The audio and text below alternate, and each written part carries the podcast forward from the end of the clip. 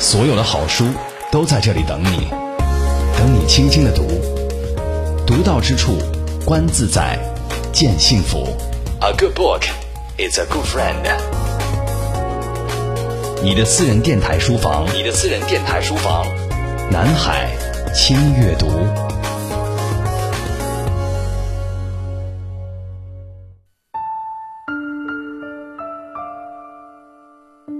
西晋文学家张翰在洛阳生活，原籍吴江，也就是现在的江苏苏州。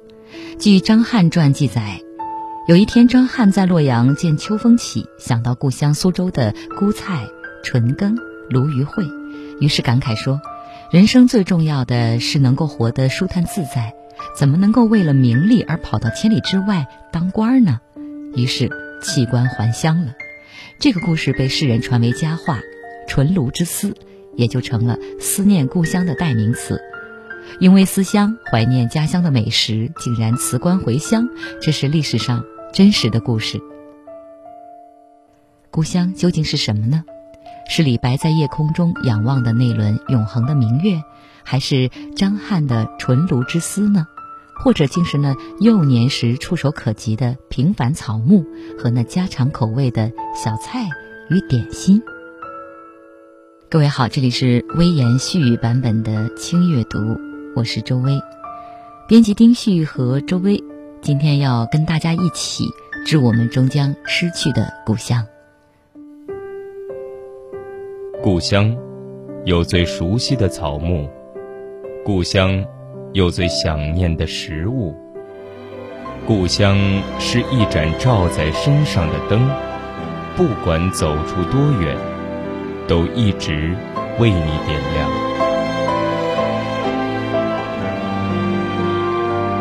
轻阅读之豆瓣作家系列，翻开沈书之的《八九十枝花》，去往记忆里最温暖的故乡。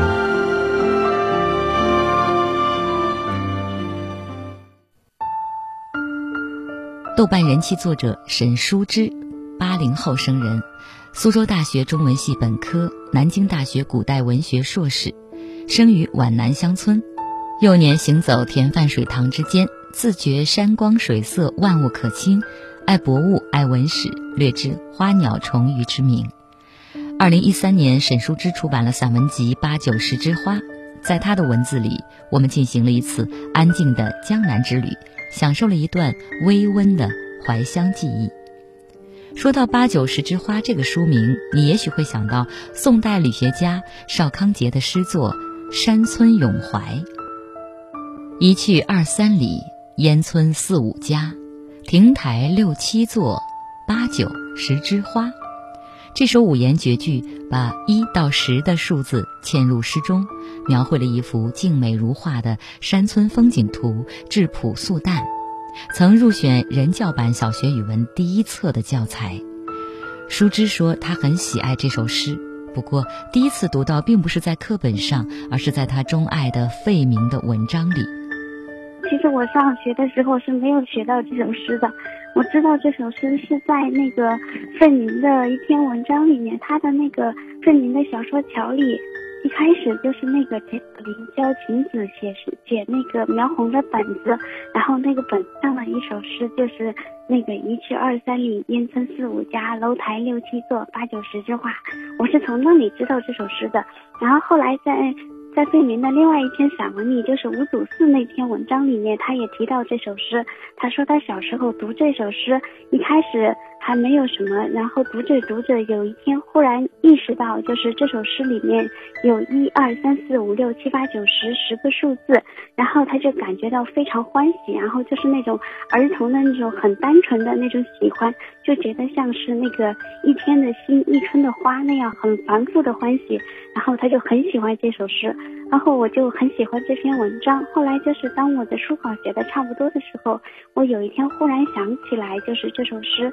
然后我想，我写的也是我童年时候的那些很喜欢的事情，就是念念不忘的记忆。然后又有很多是跟植物相关的，所以后来就起了这个名字，就取了最后一句。轻阅读，读到之处，分享阅读的无限可能。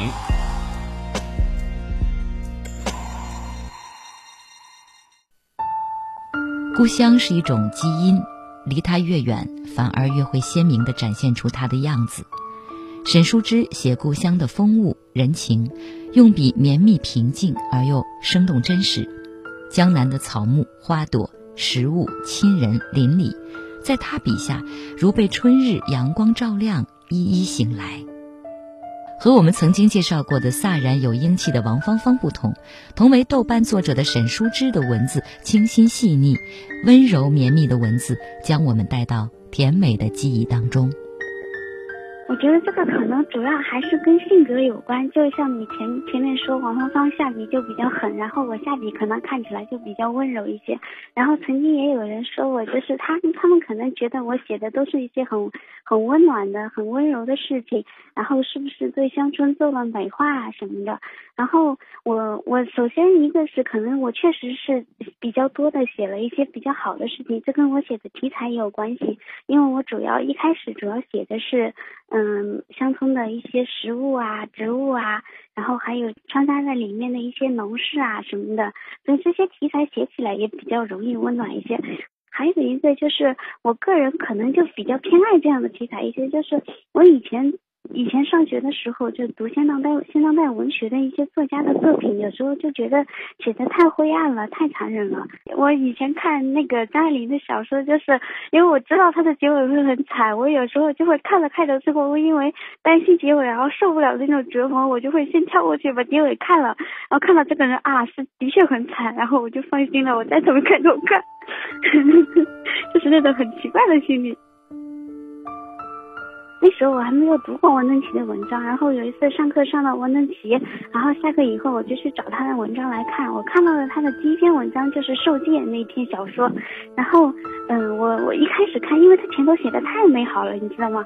然后我就很担心那个悲最后是一个悲剧的结尾，然后看到最后看到那个明子跟小英子居然在一起了，然后我就非常非常的开心，就是说这个小说它从头到尾都是一个非常非常温柔的致敬，然后我当时就就想啊，原来。还有这么好的小说啊！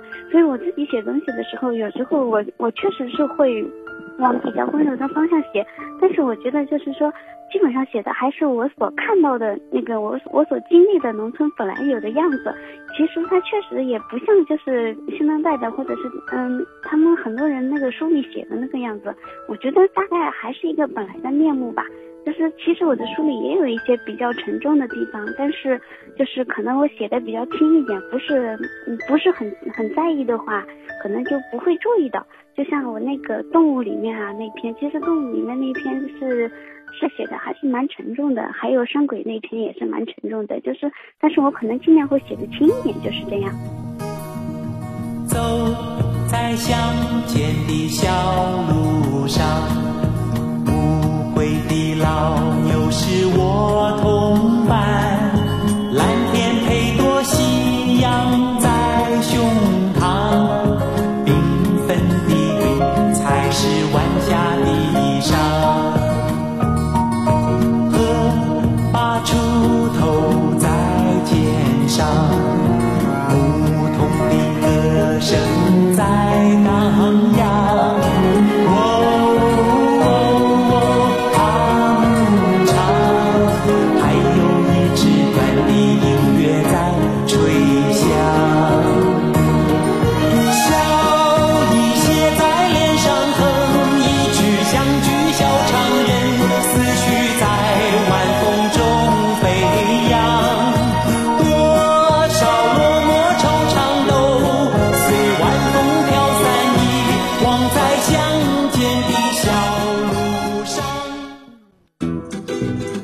相遇，会心微笑。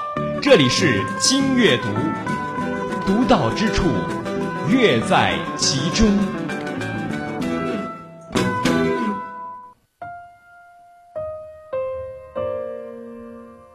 下雪天，我们常吃的食物是煮年糕，因为总已在过年前后。年糕是在过年前，大人们捡一个晴好天气。挑着淘洗净了的糯米，走上十几里路，去乡里街上碾好了再挑回来的。我至今也不知道是在街上的哪里。对于那个时候的我来说，街上是一个多么遥远的世界呀！一个小孩子所敢单独走的路，不过就是去外婆家，去给爸爸打酒，帮妈妈买盐和酱油，离家总不及两里路。爸爸和其他人清早一起用稻箩挑了米出门，到半下午时方回来。晚上时年糕已经变得铁硬了，妈妈收拾出一个干净的腌菜坛子，把年糕放进去，再灌满冷水腌住了。这一坛泡在冷水里的年糕，我们隔三差五吃一回，一直吃到元宵节后。下雪的时候，妈妈就从冰冷的坛子里捞一些年糕出来，洗净切片，加上大白菜和猪油，煮好端给我们。有时候也把年糕切成两段，夹在早晨的粥里煮了吃，或煮饭时等米开了之后贴在饭锅上蒸熟。然而这些都是妈妈的做法，我们自己却还是因为口馋。常常在妈妈不做年糕的日子，捞一块，趁妈妈烧饭时架在火钳上，伸到柴火上去烧。这样烤熟的年糕结着一层焦黄而脆的壳，中间的年糕滚烫，绵似雪白。如今想起来呀，白菜煮年糕与烤年糕的滋味，竟仿佛是和冬天相依为命的感觉。冬天的农村实在是那样的寂寞萧瑟。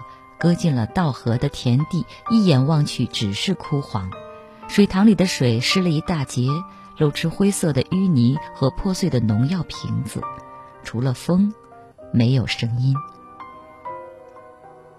正如书评所写，真正的爱是完全接受一个人、一个地方如实的样子，而不夸张、不隐晦。沈淑之笔下的故乡就是这样。故乡的可爱与荒凉，生活的乐趣和艰辛，在一支安静而克制的笔下，越发的跃然纸上，动人心弦。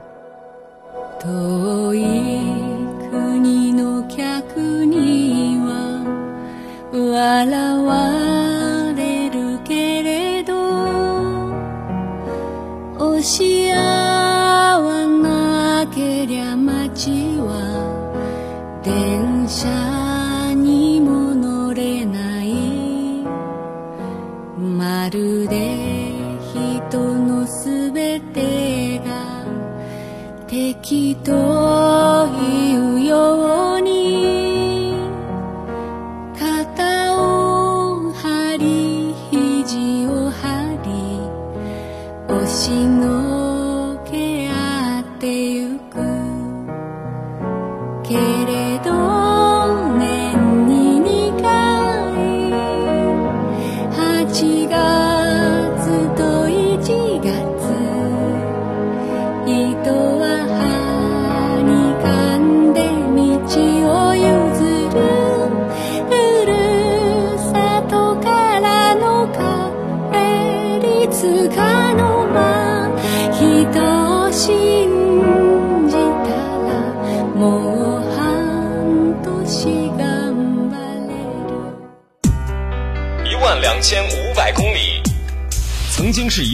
伟大的距离。它是玄奘取经、红军长征、丝绸之路，它也是一架攻克三三零最长的飞行距离。现在，它浓缩成一段精彩的走读时光。每天六十分钟轻阅读，读到之处，处处有智慧，处处是风景。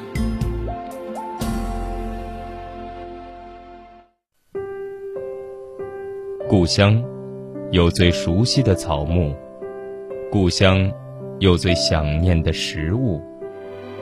故乡是一盏照在身上的灯，不管走出多远，都一直为你点亮。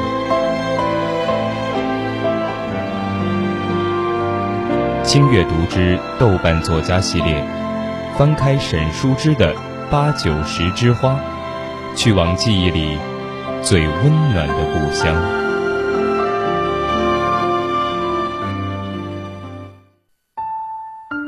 书之爱花爱草木，书名为《八九十枝花》。书里所选的文章也有不少以植物为主题的文章，精选的照片以镜头为眼，捕捉乡间植物之美。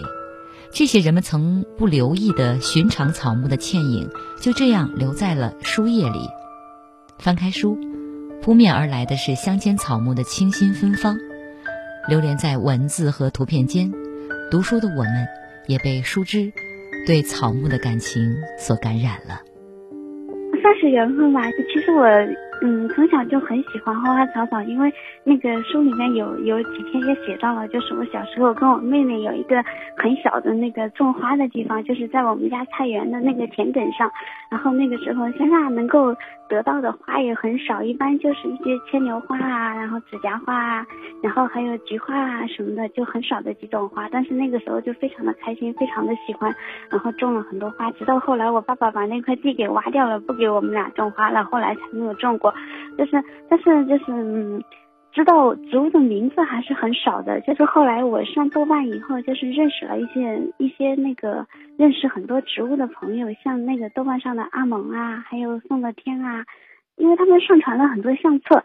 然后我看着他们上传的相册，然后就认识了很多自己小时候就非常常见的，但是我不知道名字的花。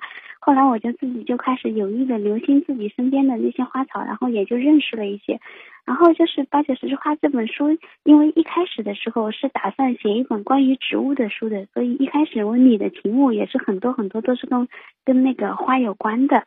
但是就是写到后来，慢慢的我我才决定不光写植物，而是写那个。乡村里面的生活啊、民俗啊，然后植物什么的，就是带进去，就作为他生活里面的一个一个本来的点缀出现在里面。其实这本书里面的那个很多照片都不是我拍的，我大概这里面大概只有一半的照片是我拍的，有另外一小半的图片都是豆瓣上的宋乐天的图片。还有一张图片我很喜欢的是豆瓣上那个胡晨的照片，他在豆瓣上的名字叫 H，就是有一张是清明的时候，嗯，一个老人在那里捡那个白色的那个纸帆，那个是他在安徽的安徽的宏村那边拍的，跟我们那里的那个民风很像。我看见他那张照片，我当时就被回忆击到了。然后后来我就这本书出来的时候，我就问他要了这张照片放进去了。非常感谢这些朋友。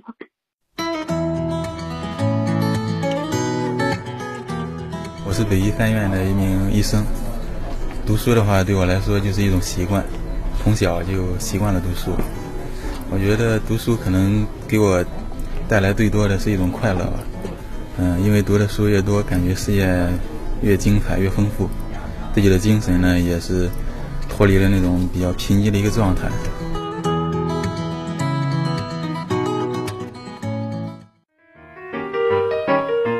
我是大学生。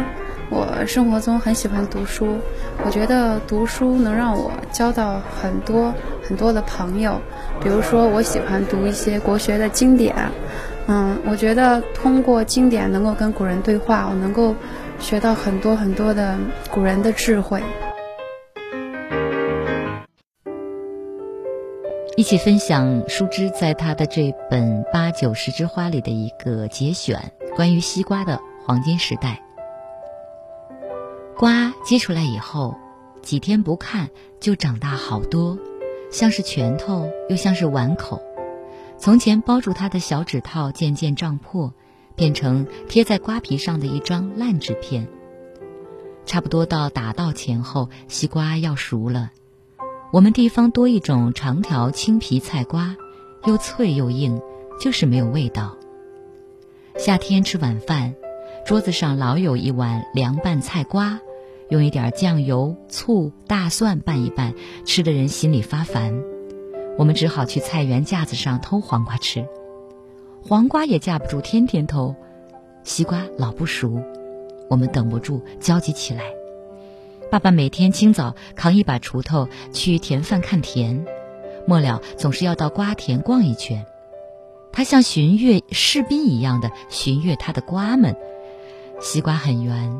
绿皮上结着深青的花纹，他用手弹一弹西瓜，回来跟我们说：“嗯，还要等两天。”每年摘回的第一个西瓜，因此不免都显得珍重。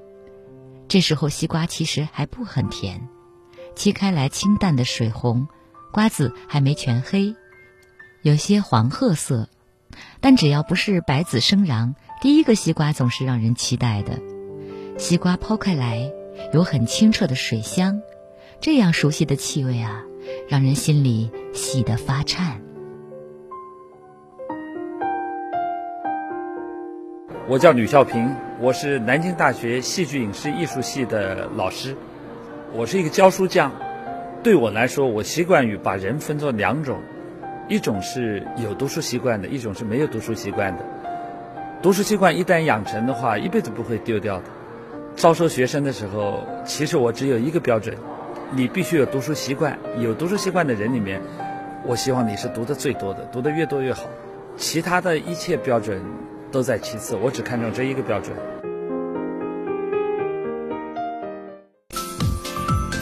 呃，我是叶景天。嗯，我从小的书的努力，我去了世界很多地方，我都会收集很多奇怪的书。就算是看不懂的书，我也会收集。书对我有很重要的一些启发。啊，我我家里全都是书，但是我现在也开始接受到那个电子媒体的一些呃影响，但是我自己对书还是感情最深。作家离歌也是一个善于用文字表达自己的触觉，还有很多感觉的女子。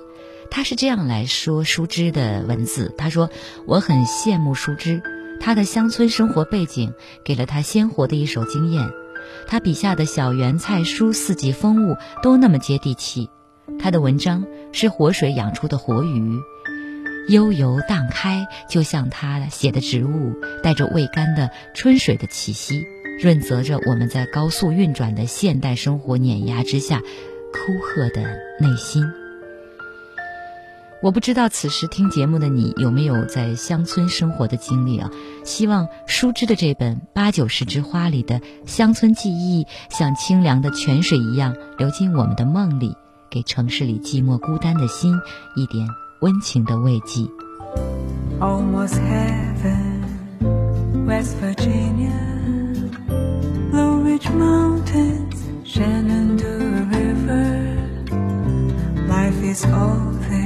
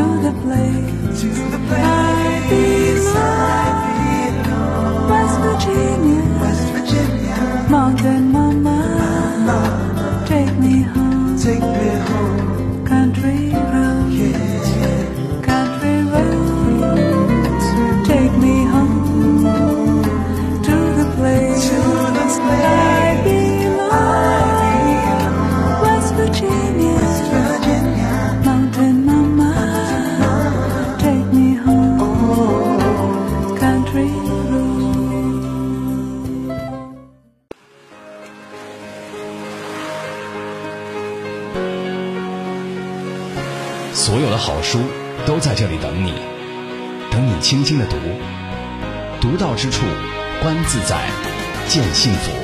A good book is a good friend。你的私人电台书房，你的私人电台书房，南海轻阅读。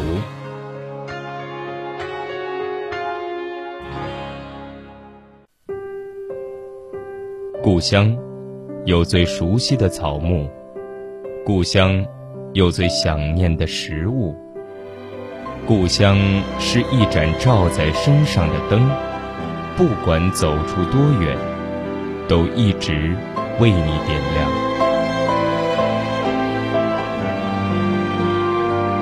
轻阅读之豆瓣作家系列，翻开沈书之的《八九十枝花》。去往记忆里最温暖的故乡。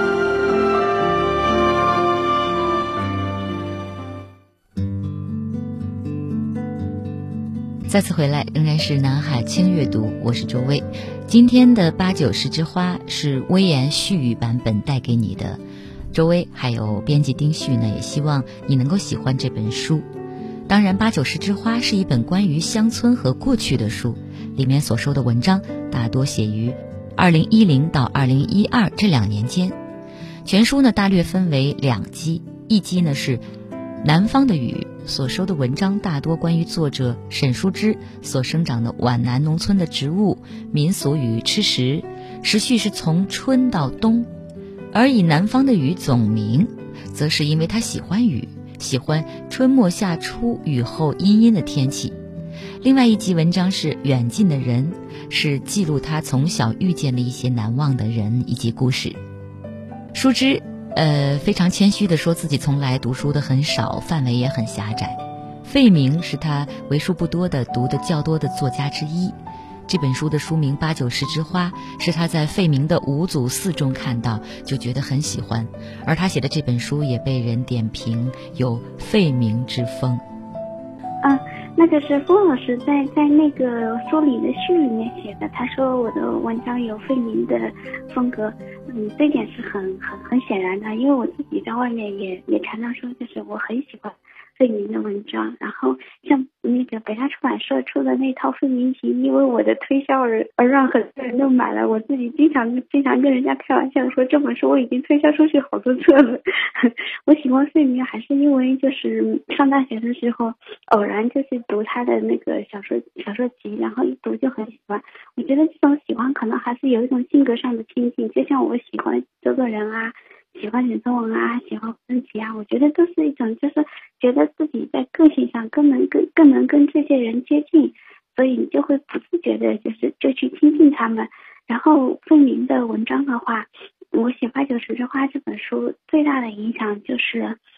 费明他在他三十年代末和四十年代的时候写的一些散文里，他有一段时间是就是抗战时期，他在他的故乡湖北黄梅避难，然后他那个时候在乡下当老师，教小学和中学的英语和国文，然后有一段时间他就他就教小孩子怎么写怎么写作文，他。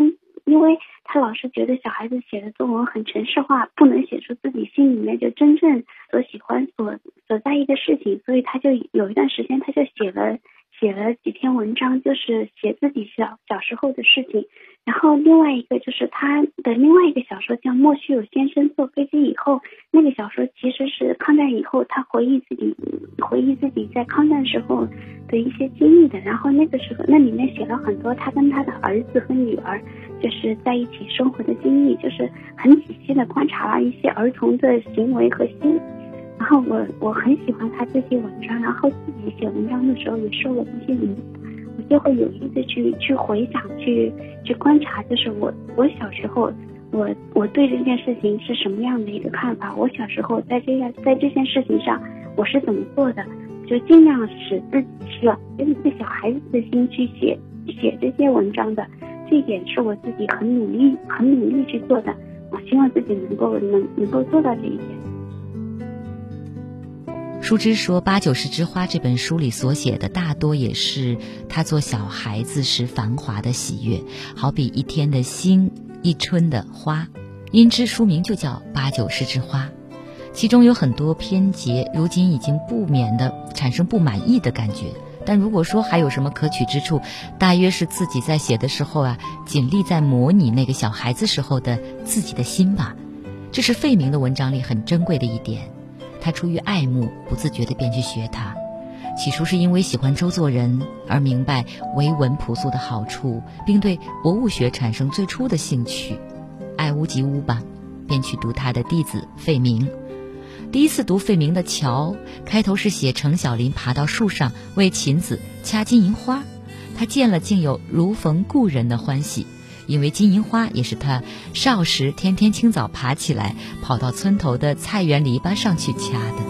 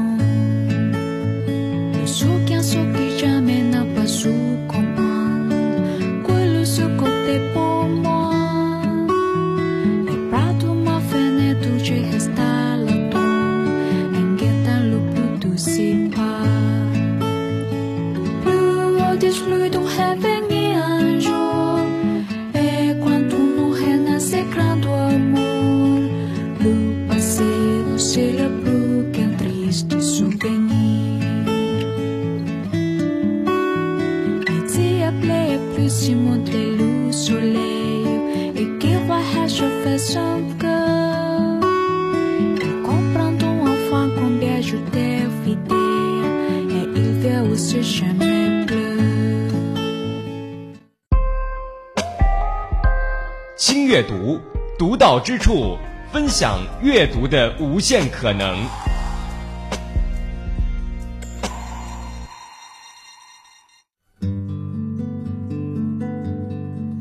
舒之还说，最初在豆瓣网上看见一些友邻们写文章，心里很爱慕，自己却不敢写，连把博客更新和豆瓣广播连接起来，都觉得很不好意思。那个时候，他几乎没有写过正式的文章，偶尔在博客上写一点东西，都只是平常生活里一点琐屑的记录，不堪看，也没有人看。后来渐渐认识一些写得很好的朋友，还有一些不很熟悉的人也写得好看。我见他们的文章啊，心里实在欢喜，特别是所写内容有与我少年时候经历相似或相通的地方，心里的情感便涌出来，按耐不住，就试着自己也写一点，这才有了写成篇文章的意识。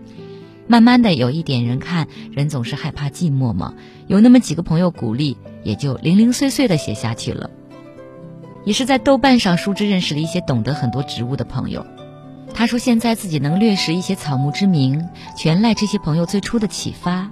尤其是宋乐天拍的许多浙东乡下植物的照片，写的很多关于植物的日记，无形中使他理解了一种观察与接近自然的方式。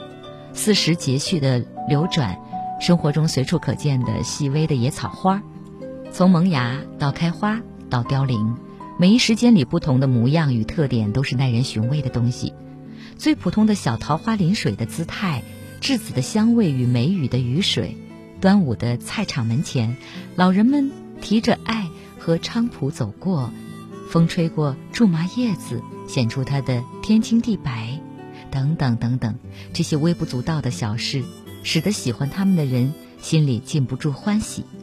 分享写作，结识好友，可以说豆瓣网改变了沈淑之的生活。对生活的影响还是很大的。我我上豆瓣已经上了很多年了。我一开始注册豆瓣好像是二零零六年，你看二零零六年到二零一三年，已经有七年了吧。当然一开始不像后来玩的那么多，可能玩的多大概是从零零八年、零九年开始的。但是写东西大概是从一零年开始写的。我觉得我我开始写东西，嗯。最主要的原因就还是我上了豆瓣，就是我当时看见豆瓣上的那个风行水上老师，还有像王芳芳他们都在那里写东西，然后像方老师他写的东西有很多是跟安徽有关的，然后我特别喜欢看他写的东西，然后有时候我就自己想起我自己小时候的事情，我就忍不住写一点。就你写东西有人看的话，就会那个虚荣心就会得到满足，然后就会受到鼓励，就会不停的写下去。所以最后这本书能够写出来，能够有一本书这么厚，我觉得跟豆瓣上有人看是分不开的。不然的话，我觉得以我这么懒的性格，不知道要写多久才会写写出这么多字呢。就是如果是像豆瓣上这种，就大家互相写一写、看一看的的话，我觉得挺好的呀。就是大家也不拘束，然后以前有有一段时间就是气氛特别好的时候，我们还会就是，比如他王芳芳写一个题目，然后我觉得有意思，我也写一个差不多同一个题目的。就《八九十枝花》里面有一篇文章，就是因为我看见了王芳芳写的那个炒米的文章，然后我就想起来我小时候家里做炒米，然后做炒米糖、做花生糖、做关心糖什么的。后来我就写了做糖的一篇文章，豆瓣上有很多其实写的很不错的，而且在豆瓣的写作算是比较严肃的吧，那上面还是有很多比较认真的写文章的人的。沈淑芝的朋友宋乐天说，淑芝对他所经历的乡村生活的详实精准再现，有时让他联想起田野工作方法中的参与式观察。不同的是。那个怀抱深厚乡情的我本身，也以被观察者的面貌，连同其所处的场景，一同真实的呈现出来，达到了友情与跳脱的平衡。这是他私心觉得，书之最令人爱重的地方。而这也许也是豆瓣网上很多朋友一篇不落的阅读书之的文章，并且喜爱他的原因吧。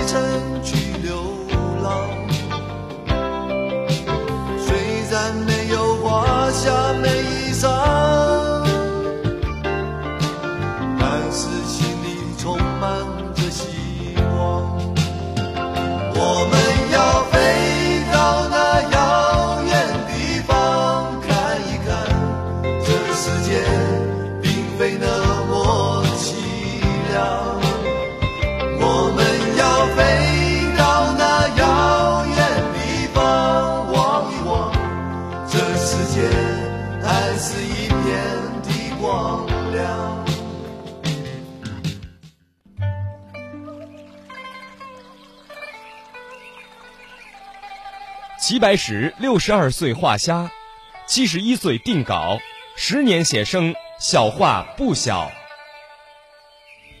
生活可以推理，历史一样旅行。每天六十分钟，轻阅读，不轻。收藏灵感，美丽心灵。轻阅读，独到之处，无处不流行。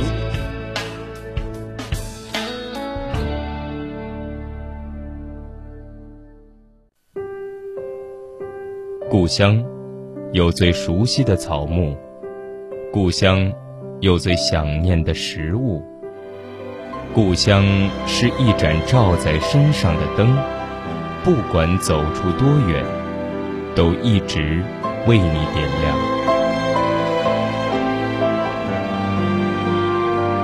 轻阅读之豆瓣作家系列，翻开沈书之的《八九十枝花》。去往记忆里最温暖的故乡。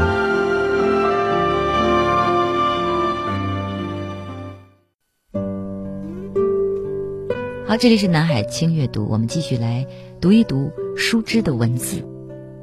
春耕时候，田里灌满冷水，爸爸扶着犁，用鞭绳赶牛，犁铧带着锋利的银光一路前行，紫云英簇簇的花。被压到初见阳光的黑褐泥土下，水牛伸长了被甜水溅得湿漉漉的脖子，时时想去够一口从缝隙里露出来的花吃。燕子飞来飞去，在田上吃飞虫。将近中午的时候，我们偶尔去给爸爸送吃的。有一年春天是妈妈下的细面，很温顺地握在碗里，撒了小葱，滴了酱油，汤面上浮着薄圆的油圈，捧到田埂上给爸爸，等他犁完一趟，就站在水田里吃完，再把空碗带回家。那一天下着很细的雨。又有一年，父母各自在田，爸爸犁地，妈妈插秧，我自己起了主意，给爸爸送了一小壶酒。用一只新买的壶装着，并带了四块豆腐干，小心翼翼地捧给他。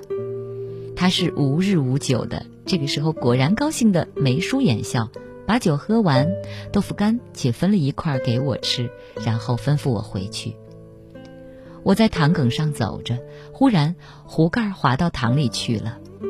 春水急岸，我几乎是浮到塘埂上去捞。只见它稳稳沉在冰凉的水波下，无论如何都够不到。磨蹭了好一会儿，终于还是先回家，心里很怕爸爸知道了要骂。后来竟然没有，他只是得意的在妈妈面前夸耀，因为妈妈也能喝酒，我却没有给妈妈送。我有些不好意思，觉得像是辜负了妈妈。那只小酒壶，以后每逢有客人来，爸爸便用它筛酒。半是解释，半是炫耀的向人说明为什么没有壶盖。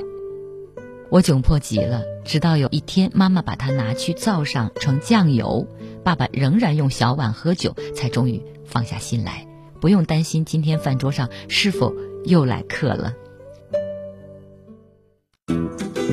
你我相遇，会心微笑，这里是轻阅读，独到之处，乐在其中。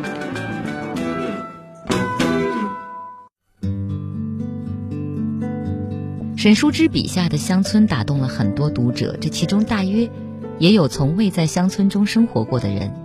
沈淑之写的是他的故乡，朴素、清苦、喜悦，都是那么真诚。文字里那种宁静的力量，似乎连通了我们精神上的故乡，也唤醒了我们的故乡情结。这似乎也是乡村文学打动读者的魅力之一吧。有人说，好的乡村文学都是在远离乡村的城市做的。但是舒之觉得，好的乡村文学需要乡村的营养和土壤。因为很多人确实是在离开乡村以后，而且隔着一定的距离，然后回望过去的事情，他会产生一种很忧愁的。但是又有又有一些甜蜜的那种那种怀旧的情感，就是从从现代文学的路上来看的话，很多乡土文学也也都是这样产生的。但是我自己现在觉得，就是说，嗯，如果真的想把乡土写好的话，嗯，恐怕还是得要回去。就是我我现在就经常想自己能够回去，能够在家里再多住一点时间，住长一点时间，去看一看，就是现在生活在那里的人到底是。怎么样想的？有有一些什么样的事情？但是我现在就是因为我在外面工作，没有时间。如果有时间的话，我是很想回去再住一段时间的，就是真的好好的住一段时间，而不是就是自己一直在外面，可能就写一些回忆类的文章。我觉得可能你你可能如果去写写一下现在乡土里面真实的样子的话，可能会比光写回忆性的文章要更好一些。我是南京博物院副院长王其志。有一位作家，他说：“我不在博物馆，就在去博物馆的路上。”希望更多的人能喜欢博物馆，也希望更多的人能喜欢轻阅读节目。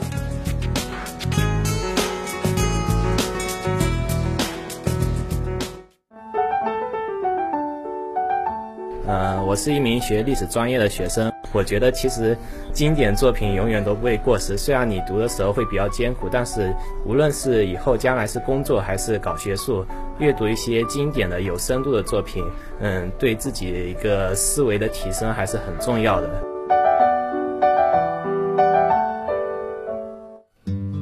舒之的文字绵密柔软而又多情，写人、写物、写草木，无一不是含了情意的。